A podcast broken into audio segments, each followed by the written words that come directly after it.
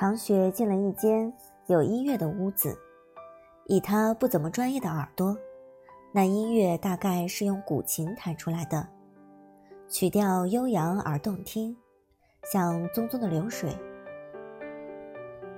屋子的门没有关严，流水就这样倾泻出来。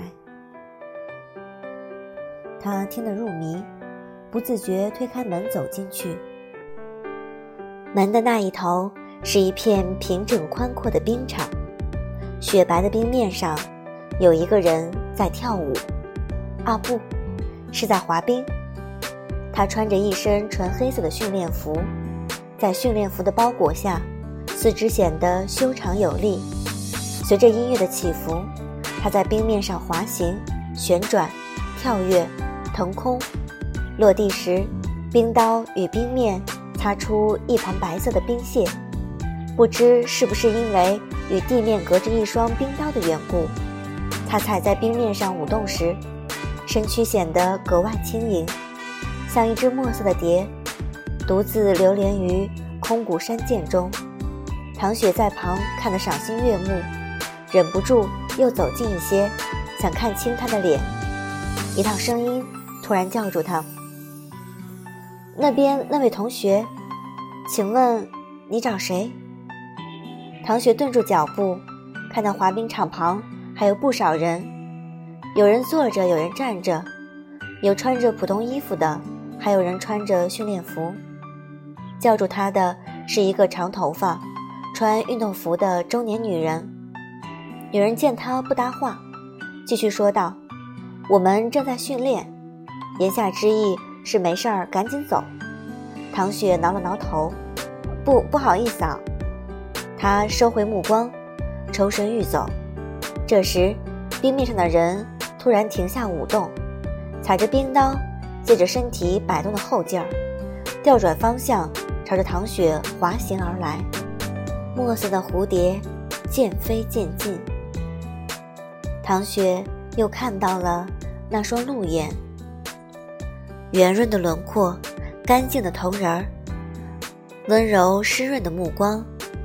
他怔了一下，随即展颜一笑：“怎么是你呀？”这人正是他吃夜宵时认错的那个人。没想到这么快又见面了。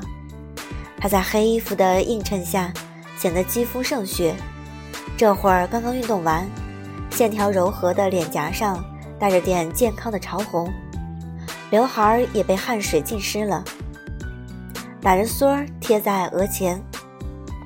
唐雪看着他的刘海儿，好想给他撩上去。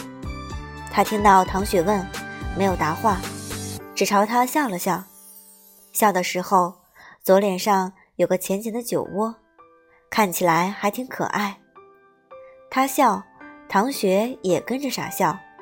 笑完正要开口说话，突然的，有人往他肩膀上拍了一下，重重的一巴掌。拍得他整个肩膀往下沉了沉，拍完了，那个巴掌扣在他肩头不肯离去。唐雪黑着脸扭头，看到了李宇冰那张英俊又讨打的脸。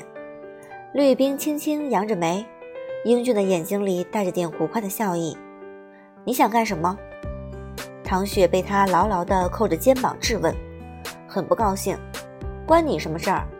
一边说一边去掰他的手，可惜这货的手劲儿太大了，他努力半天也挣脱不掉。唐雪长出息了，李宇冰的语气也是古怪的，似笑非笑。你平常胡作非为也就罢了，还敢来花滑队祸害小男孩？李宇冰，别胡说八道！李宇冰扣着他的肩膀，把他往外推，别打扰人家训练。他看向冰场旁边那些人，对其中一个人说：“抱歉，杨教练，我没看好他。”“没事儿。”被称作杨教练的摇了摇头。唐雪被李宇冰推着，想摆脱又摆脱不了，感觉一点排面都没有了。